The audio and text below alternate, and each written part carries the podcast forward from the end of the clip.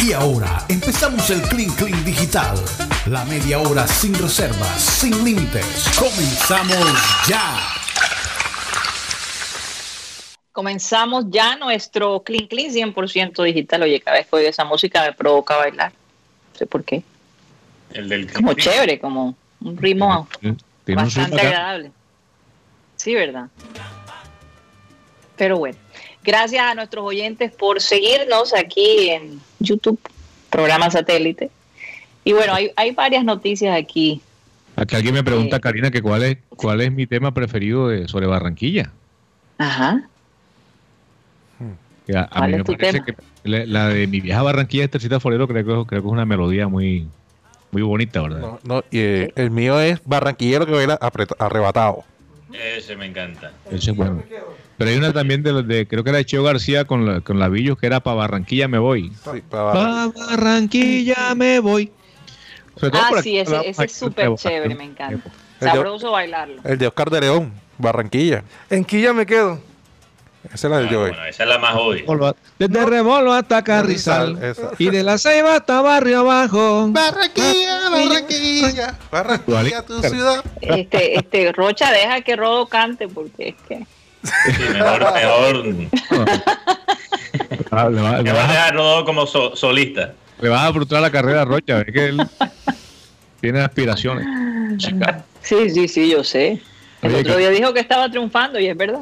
Oye, un saludo a Jaime García, que, que parece que es ex compañero de, de Rodo. Y aquí, Oye, bueno, sí. Jaime, Oye, Jaime, cuéntanos, cuéntanos cosas de, de, Sí, de sí. Rodo cuando estaba en el colegio. Sus trapos sucios. No, él, él- él dice, él dice, bueno, lo- estamos en el clean clean. Él dice que yo era cagado cuando estaba pelado. Yo, yo no quiero.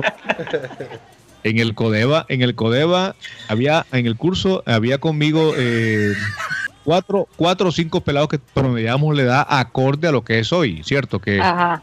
hoy día, por ejemplo, tú ves niños de 11 años en un décimo, eh, perdón, en, en sexto, o- y lo- ves niños de 12 años En séptimo. en séptimo, eh, sí, así sucesivamente, ¿no? De acuerdo con la edad. Y nosotros que éramos unos adelantados a la época, porque bueno, fuimos estu- buenos estudiantes, yo no, no quiero decir que fui brillante, pero sí, ganaba mis años y tal. Ajá. Pero había una cantidad. Nunca perdiste un año, Ro. eh, yo creo que Jaime García era, eh, creo que era lo que le decían el cabezón, Cabezón García. el cabezón García. Eh, no, lo- no lo recuerdo mucho, pero creo que era uno de los buena gente, porque es que había una cantidad de manes dañados en ese en este colegio. Oye, y fíjate, sobreviviste. No. Había uno, sí, el bullying era bravo. Es que lo que pasa Sí. es que eh, uno tiene que hacerse fuerte. Hmm. Y, y como es, y ahora, ay, el bullying, le están haciendo bullying al niño. En todas las épocas ha habido bullying en el colegio. Lo que pasa es que el pelado también tiene que ir a defenderse. Oye, empezando por algunos profesores. No, no, y, y te digo, aunque la gente cree, no, ahora estos niños no, No respeta. no saben lo que es el bullying, pero es que el bullying evoluciona. Sí, O sea, eso- ya no es el bullying. Y ahora es el bullying. Ahora por las reglas más estrictas, o sea, es todavía más avanzada. El bu- es el todo bullying un arte, muta. todo un arte. El bullying Oye. Sí, antes, antes te hacía bullying nada más ahí o por tu cuadra o, o, o en, o, en, en tu, o en tu No, casa o en hasta el colegio, un pero chino ahora, te puede hacer bullying desde la ahora el distancia. bullying puede ser vaina. internacional. Saludos, Claro. saludos para el carepatá. ¿Al care qué? Carepatá. Carepatá, ¿qué Cada es eso? compañero que se graduó conmigo le decíamos Eh. carepatá, imagínense. Saludos. Así de feo. De, de hombres dañados. Hablando de hombres dañados. Eh, esto ha sido eh, noticia en el mundo deportivo de los Estados Unidos. Ah, sí, El claro. jugador de, de Salón de Fama, leyenda de mi equipo preferido, los Celtics, Paul Pierce, Sí. eh, esta semana fue despedido de ESPN. ¿Quién? Y la razón, ¿ustedes han escuchado esta historia o no? No. Yo sí sé, pero ¿Tú, Karina? De pronto. Sí, sí. Sí lo sabe. Bueno, parece que el hombre, yo vi los videos, vi la evidencia. Eh, el hombre estaba metiendo sus tragos, eh, fumando sus Barrett and Time y tenía ahí una noche de póker donde, eh, bueno, tú sabes, como en los espectáculos del Super Bowl, hay siempre un poquito de entretenimiento entre entre las dos mitades de- del partido. Me imagino que estaban haciendo algo parecido porque allí tenían unas bailarinas exóticas. Ah, Eh, o sea, no estaban desnudas, casi desnudas, tenían, pero tenían algo de, de ropa. Y estaban bailando ahí, él estaba en vivo en Instagram con las mujeres, eh, mostrando sus facultades, sus talentos. Y el hombre fumando Barret Time en, en, el, en el directo de Instagram. Y bueno, eso, la gente ha memeado con eso. Eso pasó un fin de semana, obviamente, y el lunes ESPN anuncia. Adiós. Adiós. Adiós, que lo see you later. Yo, yo realmente creo que, aunque él sí estaba, no estaba sobrio, obviamente, eh, yo creo que le importó eh, muy poco ser Un despedido. pepino, la Sí, un verdad. pepino, porque él, él no trabaja para ESPN porque necesita la plata. Ya ganó mu- muchísimo plata en su, su carrera. Pero yo, yo quería preguntarle a Karina, Ay, ay, ay. si un Me asustan las panelista, preguntas de. si de un Mateo. panelista de satélite Ajá. hiciera algo parecido a lo que hizo Paul Pierce este fin de semana pasado, ¿cuál sería tu decisión? O sea, un directo en Instagram con bailarinas exóticas y fumando un Time, metiéndose ahí su traguito. y tomándose ¿Cuál un trago sería? de nitros. Sí, ¿cuál sería allí el- la consecuencia profesional para, para aquel? Yo, yo, yo te digo algo, sinceramente. Yo le pediría que se disculpara frente a los oyentes. Ah. Que, le- sí, que lo hiciera en público. Sí. Porque honestamente te digo, somos seres humanos, cometemos errores. Ya, el lapso. Eh, hay, hay, hay momentos donde somos bastante estúpidos, porque no hay otra palabra. Sí, la inteligencia sale corriendo. Así es. Y, y el instinto del, del, del, del, del- del- del ser humano sale por encima de- del cerebro. Entonces, yo, mi única condición sería, tienes que hablar del por qué hiciste eso, si te arrepientes de hacerlo, Ajá. Y que, que sacara los trapitos frente a sus, a sus oyentes Pero, y, y hacia la gente que le sigue. o sea, lo que me si estás no diciendo, quisiera, si, si no tiene quisiera tenemos hacerlo, licencia para hacerlo. sí. si no, si no, si no lo hace, si no, es una sola oportunidad. Sí, si sí. esto vuelve a pasar, entonces, otro día. O sea, yo me Pero imagino si no lo Guti con sus amigos. ya me lo deja facilito. conmigo, Yo, vale. yo te digo sinceramente, Ah. yo creo que es más doloroso cuando tú enfrentas a tu público, al que te sigue, que, que, que, que ignorar que de todos modos somos seres humanos y nos podemos equivocar y podemos tener momentos eh, de, de- donde nos sentimos muy vu- vulnerables, ¿no? Ayer pas ah, Karina, ayer pasó algo que me pa- para la opinión pública fue un irrespeto de parte de un periódico, porque recordemos que la parte médica tiene una confidencialidad, ¿no? Mm. Sí, claro. Bueno, por Dios. este Pero en, en- en Colombia se les olvida a veces a los sí, lo, lo digo porque ah, recordemos que el día jueves para amanecer viernes hubo una pequeña un pequeño encontrón donde hubo sangre y muchas cosas más entre Guarín y su padre. Es más, ¿Pero es su padre o es el esposo de su mamá? es, es el padre. Ah, ok. El papá. es el papá. Pero lastimosamente, en un comunicado la policía dice, o da con, o di- diciendo que él, teni- ya él tenía bebidas alcohólicas y, otro tipo de, de sustancias. Eso lo dijo el comandante de la policía de Antioquia, ¿no? Sí, según el examen toxicológico de esto, eh, no, no encontraron ninguna sustancia alucinógena en su cuerpo. Esta situación está, conlleva a que el señor Freddy Guarín pidió disculpas en un comunicado bastante, bastante escueto, pero uno se empieza a dar cuenta, con- por lo que dice la tía, que la situación de Guarín no viene de ahora, viene de mucho tiempo atrás. Recordemos que Guarín no se crió con su mamá ni su papá, sino con su abuelo. Bueno, hay abuelos que hacen un excelente trabajo, Guti. Sí, total, no, yo me refiero a que, o sea, y la familia de la señora, por lo que con- también dicen, eh, la tiene viviendo muy bien en un, un apartamento muy, en un buen sector de, de Antioquia, en el poblado. A la mamá. Sí, entonces, yo, yo, Pero espérate un momentico, pero lo que yo quiero saber es Mm. cómo termina la historia. la historia termina que en estos momentos Guarín tuvo que pagar una multa, ya pidió disculpas y todas esas cosas, pero lo que hablábamos, la situación de Guarín en este momento es que Guarín puede quedar sin equipo en este momento. Puede tener esa consecuencia. Sí. No, además, además, Guti, que el daño, el daño, Moral y, y- y de el la, daño está hecho. y de la O sea, imagen de él Y- está... es, el, es el gran precursor de toda esa afectación, pero sin duda que aparezca un oficial de la Policía Nacional diciendo que eh, fue sorprendido bajo la influencia de sustancias de las que tenía dependencia, pues ya tú dices, no, el tipo estaba drogado y estaba pasado y, y se soyó, se le soyó la rosca. Entonces, ¿Cómo haces tú ahora video- para resarcir esa imagen que ya se deterioró? Porque primero que todo, las mismas personas que escucharon eso o que vieron eso no van a ser las mismas que van a oír, ¿cierto? La reposición. Y segundo, la gente nunca, nunca tiende a creer cuando llegan y se dicen, no, eh, presentamos excusas, nos equivocamos. No era que estaba bajo una sustancia alucinógena, sino que solamente tenía alcohol. Y, y- y la gente lo escucha y dice, no, ve, eso es carreta, pagaron por esa Claro. vaina. Ya, sí, estaba así, estaba empepado. Esa, esa es la opinión pública. Ustedes saben que ese es un monstruo de, Sí. de millones de cabezas. Un monstruo de millones de cabezas y también, o sea, muchas veces hemos visto casos donde, donde eso mismo ha ocurrido. O sea, la, la- la policía tampoco inspira mucha confianza. La, la justicia en este país no inspira confianza. Entonces la, la persona se imaginan lo peor. Ahora, una pregunta, sí. yo no sé si, si la gente en Barranquilla, Rocha, si tú sabes, porque parece que eh, el papá le pegaba a la mamá. Eso es verdad, lo comprobaron. En lo que no, la verdad no hay comprobación, pero sí en el- durante el video él dice, le vas a seguir pegando a mi mamá.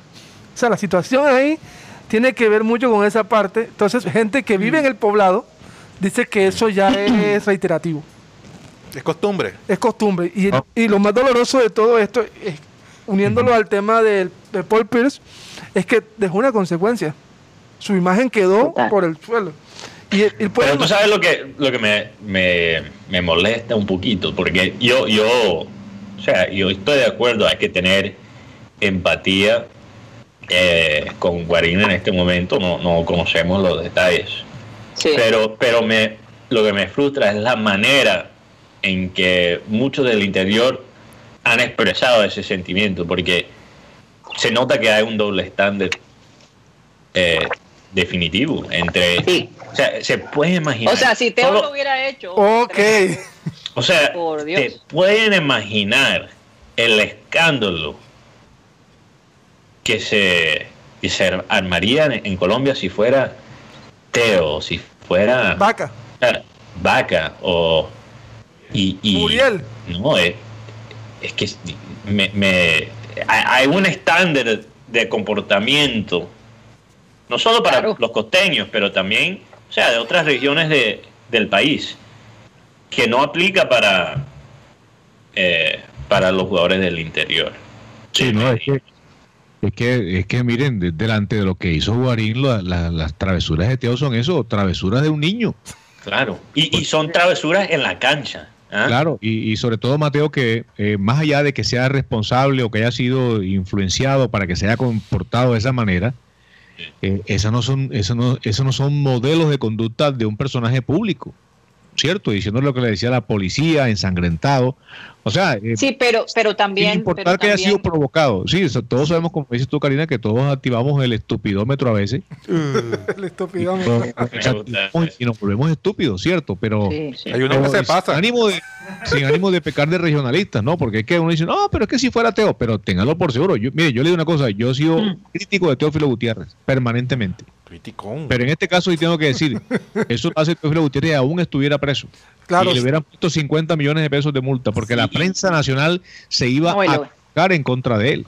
Lo linchan. ¿Qué Es que, Rodo, es que no, no es ser regionalista eh, destacar algo que es un... Es que la, la gente, muchos gachacos e incluso costeños eh, también caen en esta trampa de, de decir, no, no, no, no puedes decir eso, no seas tan regionalista. Y yo creo que, o sea, el regionalismo es, es algo bastante tóxico en nuestro país y, y muchas veces es un obstáculo para el progreso, pero al mismo tiempo ese regionalismo viene de cosas reales, o sea, vienen de heridas que no se han sanado, Sí. vienen de, de diferencias que realmente van más allá de lo cultural, de las cosas jocosas. Lo, Sí, doloroso. Me emocioné demasiado, me Sí, emocioné demasiado. lo doloroso. Y de la polarización que hay en este país, Claro, ese entonces- regionalismo. ¿no? Entonces no puedes, ok, estoy, sí, hay que ser consistente, eso es lo, lo que yo creo que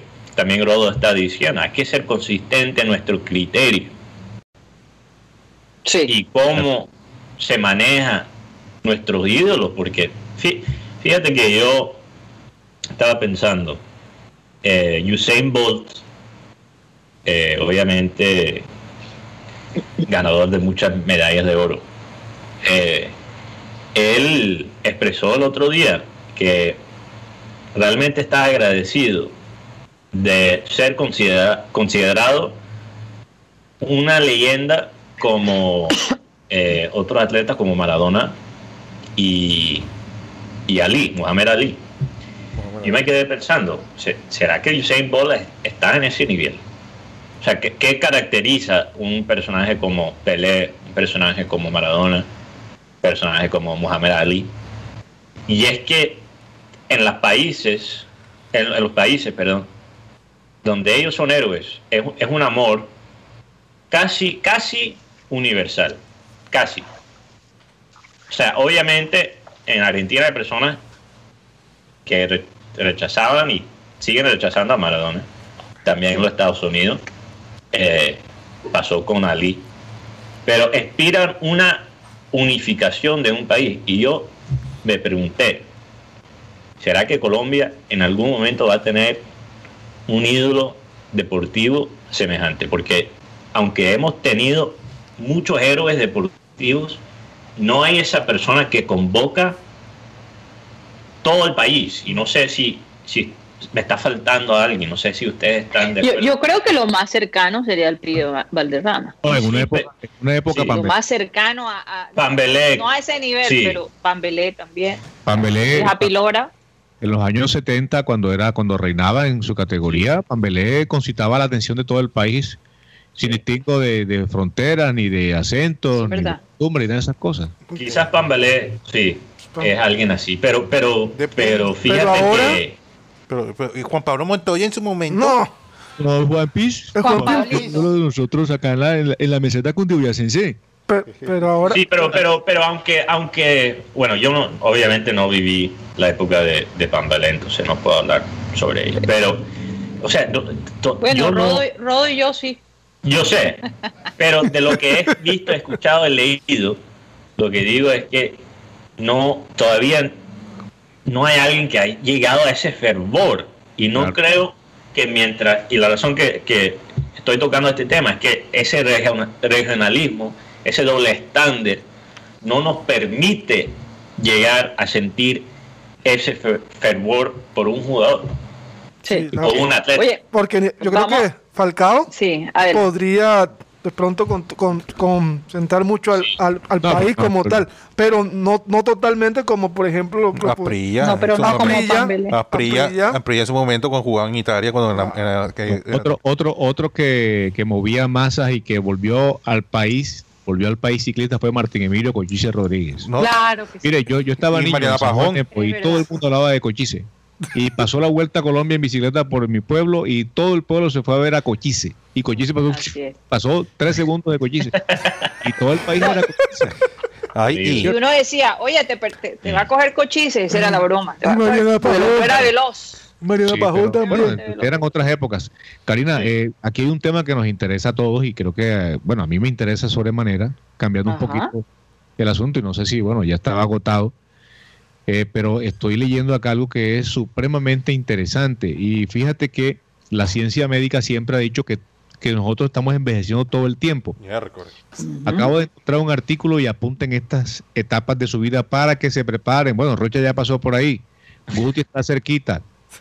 Y bueno, eh, Karin y yo nos preparamos dentro de unos años para estar también en, una, en uno de los picos. Pero la ciencia, a través de una investigación, sugiere que a los 34 años, a los 60 años y a los 78 años, el ser humano vive un pu- tres puntos. Tres puntos que, en, eh, digamos que incrementan el envejecimiento, tres puntos de edad. En esos tres puntos de edad, Mateo, tú que eres joven, Eh, a los 34 años hay un cambio fisiológico que acelera tu envejecimiento. Ese, eso obviamente es promedio, porque pueden ser 34, 35, de acuerdo con la calidad Claro. de vida que tenga la 33. persona. Exacto, 33. Sí. Entonces, Eso 34 es verdad. a los 60 años, y yo también, yo, yo también algún día decía, oye, pero esta persona, eh, sobre todo en el caso de nosotros los hombres, que a los 60 años sufrimos una, una caída en nuestra condición, en nuestra fisonomía, eh, a, a esa edad se, se acrecientan los rasgos que determinan el ingreso a la zona ya de la, de la vejez o a la mayoría de edad, como le dicen, no, no le digamos viejos, digamos adultos mayores. Pero los 78 años, generalmente eh, la persona en ese, en ese punto es cuando más se concentra, ¿cierto? Eh, la longevidad, o la longevidad no, sino la, la mayoría de edad, y empieza a demacrarse, se presentan los accidentes, muchos casos de accidentes cerebrovasculares que también llevan a, a una condición muy, pero muy pobre. Así Sí. que hay que prepararse. Apunten, 34 los más jóvenes, 60 para nosotros, los que tenemos 50, yo tengo 53 años, acabo de cumplirlos. Es muy rico el pudín, por cierto.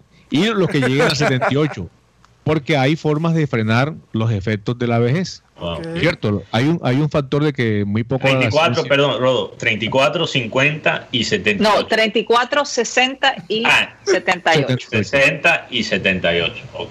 Sí, o sea que no, todavía nos faltan 10 Yo años. tengo 10 años para hacer mi travesura.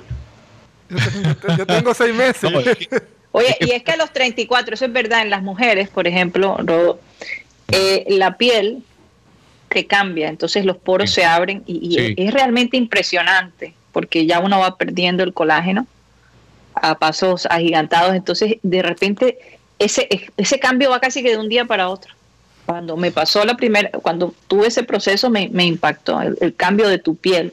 sí, Eh, esos poros son difíciles de cerrar otra vez, ¿oíste? Sí, total. Pero bueno, gracias a Dios y a la tecnología y Claro, sí. hay tratamientos que, que, que extienden ¿no? ese, ese halo de juventud. Y a Acá por ejemplo, dice el, dice el artículo que aún no está claro por qué y cómo está- sucede esto, pero sí las proteínas se remontan a su fuente. Podría permitirle, mejor dicho, pero si las proteínas se remontan a su fuente, podría permitirle a un médico, por ejemplo, advertirle que su hígado está envejeciendo más rápido que el de una persona promedio.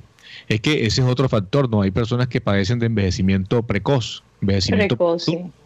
y eso eh, puede, puede resultar de una condición genética o simplemente de una condición fisiológica por estilo de vida o calidad de vida. Persona que trasnocha mucho, que bebe, que bebe demasiado, que fuma demasiado, que se alimenta mal. En ese aspecto, pues, Bueno, Rocha, coge, coge, coge apuntes, Rocha. el- Aunque yo creo que la pandemia desaceleró eso en la vida de Rocha. Digo yo. Ahí el, el Está callado Rocha. Sí, está callado, me siento ¿Qué aludido. le pasó? Se le acabó la energía. No, nada, que no he almorzado. No ha, no ha almorzado. Y fíjate, fíjate que ahora a raíz de todo esto que se ha dicho, ¿no? Porque es que eh, los médicos y este señor, el, el doctor que, que apareció publicando la, la, voz- la nota de voz esa diciendo que sus médicos están eh, consumiendo un producto eh, que, ¿cómo es? Que, que ayuda mucho a, a la, a, la, ¿cómo es? a la antioxidación, ¿no? Sí. Eh, eh, yo creo que uno pues también debe tener inquietud sobre ese tipo de cosas. Claro sí. La espirulina que, que ha sido tan promovida, de hecho yo cuando escuché la vaina fui a comprar espirulina y dice, no, eso está agotado. Apenas el médico esto ha- habló de esa vaina, eso se agotó. Pero, pero hay, eh, digamos, eh, ayuda, ¿cierto? A, soportes alimenticios, complementos, en fin, que ayudan a que yo creo que la mayoría de nosotros no quiere envejecer o por lo menos no quiere que pase tan rápido. Eh, Eso es algo con lo que no hay que luchar porque es algo que, que es una pelea que vas a terminar perdiendo. Pero eh, sí tratar de, de refrenar a lo más que se pueda. Todos eh, deseamos en algún momento encontrar la fuente de la eterna juventud, cosa que es una utopía. Oye, pero Pero- eso del. Oye, yo quería del- preguntarles a sí. ustedes que son hombres, eh, ¿cuáles creen que es la edad, digamos, donde el hombre está en pleno esplendor? Mm. 40. Tanto mental como 40. físico. Tacuaren. Bueno, yo, 40. yo, yo creo que depende del hombre, porque él, y es lo mismo en las mujeres. O sea, hay, hay hombres que, que llegan a su pico eh, a los 18 años, tienen cuatro horas, cuatro horas, no, cuatro, perdón, cuatro años en su pico haciendo un poquito de todo y cuando llegan a los 40 años parece un testículo. Y hay personas,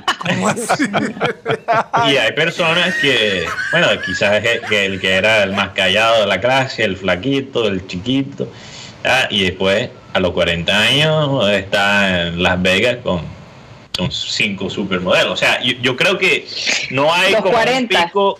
Yo, yo realmente creo que es muy in- individual.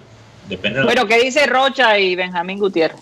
No, yo digo que, que todo depende de, de- de- de la personalidad y, y- y las oportunidades que se le presente a, a- a- a diferentes personas, porque definitivamente uno en el colegio de pronto veía o se proyectaba a ciertos compañeros que hoy en día uno se los encuentra y vamos a ver que la más seriecita, mejor dicho, ¿Tiene esa, tiene más recorrido, tiene más mundo que Mario Bros. Tiene más mundo que- No, cosas así, o, o de pronto la más desordenada, eh, tiene- Oye, la- pero yo no les he Sí. dicho algo. Abel González decía. Que la mujer en los 50 estaba en todo su esplendor. De acuerdo. Eh, y es que esa edad es muy interesante, es supremamente interesante porque ya como que a esa edad ya no te pueden venir con, con vainas, como dicen por ahí, ¿no? Ya tienes muy definido qué es lo que quieres, hacia dónde vas, qué es lo que te gusta, qué es lo que no te gusta. Y normalmente a esa edad la mujer, por lo menos de esta de mi generación, tiene cierta estabilidad económica. Las mujeres que han podido, ¿no? Eh, desarrollarse de manera, eh, digamos, eh, profesional. Sí, bueno, Karina, una pregunta. Sí. Porque yo creo que hay, hay, en la vida hay diferentes picos. Algunas personas tienen la suerte, yo creo que de vivir esos picos a la misma vez y en ese momento ahora parece un dios. Pero yo creo que la mayoría de personas pasan, experiencian diferentes tipos de picos a diferentes Experimentan. experimentan diferentes tipos de picos en, en cierta época. Por ejemplo, bueno, hay el pico laboral, hay el pico, bueno, sexual, Sexual. hay, Sexual. hay el pico creativo. O sea, hay, hay artistas que, que llegan a su pico creativo a los 60, set- 70 años. Así es. Hay deportistas que llegan a su pico a los 30. O sea, hay, hay picos diferentes. Entonces, ¿en Mm. cuál pico Al pico. no, no sé cómo contestarte la pregunta. ¿Cuál, cuál No, no, yo pienso que la mujer a los 50 años está en su mejor en momento todo? desde el, en- eh, desde el punto de vista sexual, mental, lo que la mujer quiere y lo que no quiere. Eh, porque a los 40 todavía estás eh, experimentando, incluso todavía hay niños chiquitos a esa edad, en algunos casos. Sí, es verdad. Ya a los 50 eres un poco más independiente. Los niños normalmente deberían haber ya crecido al punto de valerse un poco por ellos solos. Entonces, yo Ah, creo yo pensé que, que, estabas diciendo que hay personas en, en sus 40 que actúan como niños chiquitos. También, también, también. Oye, no, eh, eh, está también el mundo al revés, como decía el filósofo Iván Villazón. Uy, Sí, el filósofo, Iván Villazón. escritor y El cantautor. sí, porque dice que los viejos quieren pelar Y las pelas quieren muchachos. Y las viejas quieren muchachos.